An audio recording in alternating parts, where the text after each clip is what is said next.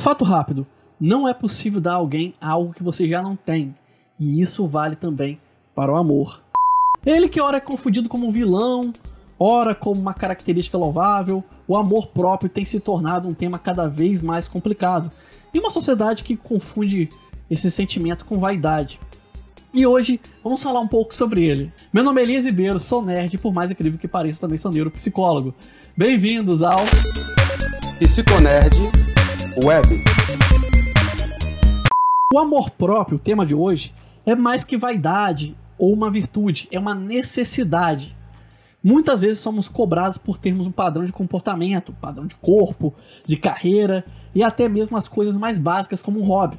Sim, a sociedade está sempre cobrando que a gente ande igualzinho, padronizado, e isso é muito complicado. Mas a verdade de tudo que te cobram, o quanto disso você realiza para si mesmo. Quantas vezes por dia você para para admirar seu corpo, suas criações e criatividade, teu trabalho bem feito, mesmo nas coisas mínimas, como manter a casa organizada ou consertar um objeto que já quebrou. Quantas vezes no dia você tirou para poder contemplar essas coisas que você faz por você mesmo? Muitas vezes nos preocupamos em procurar alguém para amar ou atender as expectativas de outro. Mas não paramos para amar a nós mesmos.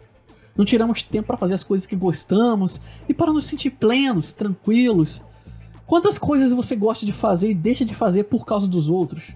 Ou porque vai fazer algo pro outro? Nós fazemos muitos sacrifícios, às vezes, a troco de nada. Então, antes de amar algo, ou até mesmo alguém, se ame. Você é a pessoa mais importante da sua vida. Você é a única pessoa que você não vai poder abandonar. Você é a única companhia que você pode garantir para o resto da vida. Então se ame em primeiro lugar, se ame de verdade. Faça algo por você.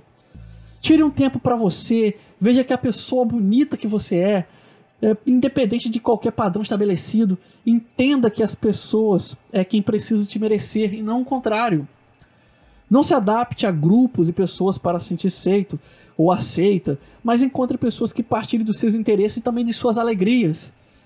É preciso merecer. Se as pessoas fazem com que você tenha que merecer elas, você também tem que fazer com que elas te mereçam. E principalmente, se olhe no espelho e diga: Eu te amo, pois essa vai ser a declaração de amor mais sincera que você vai escutar. Quem vier depois tem que vir para poder acrescentar algo na sua vida. Muito obrigado por sua companhia, vou ficando por aqui. Se quiser ajudar esse canal a crescer, clique em curtir, compartilhar, se inscrever se ainda não fez isso e principalmente comentar. Os comentários de vocês me enriquecem demais e me ajudam a melhorar cada vez mais o trabalho que eu venho tentando fazer aqui e também a divulgar psicologia. Meu nome é Elias Ribeiro, sou neuropsicólogo. Um grande abraço. Criado por Elias Ribeiro. Com trilha sonora de Kevin MacLeod.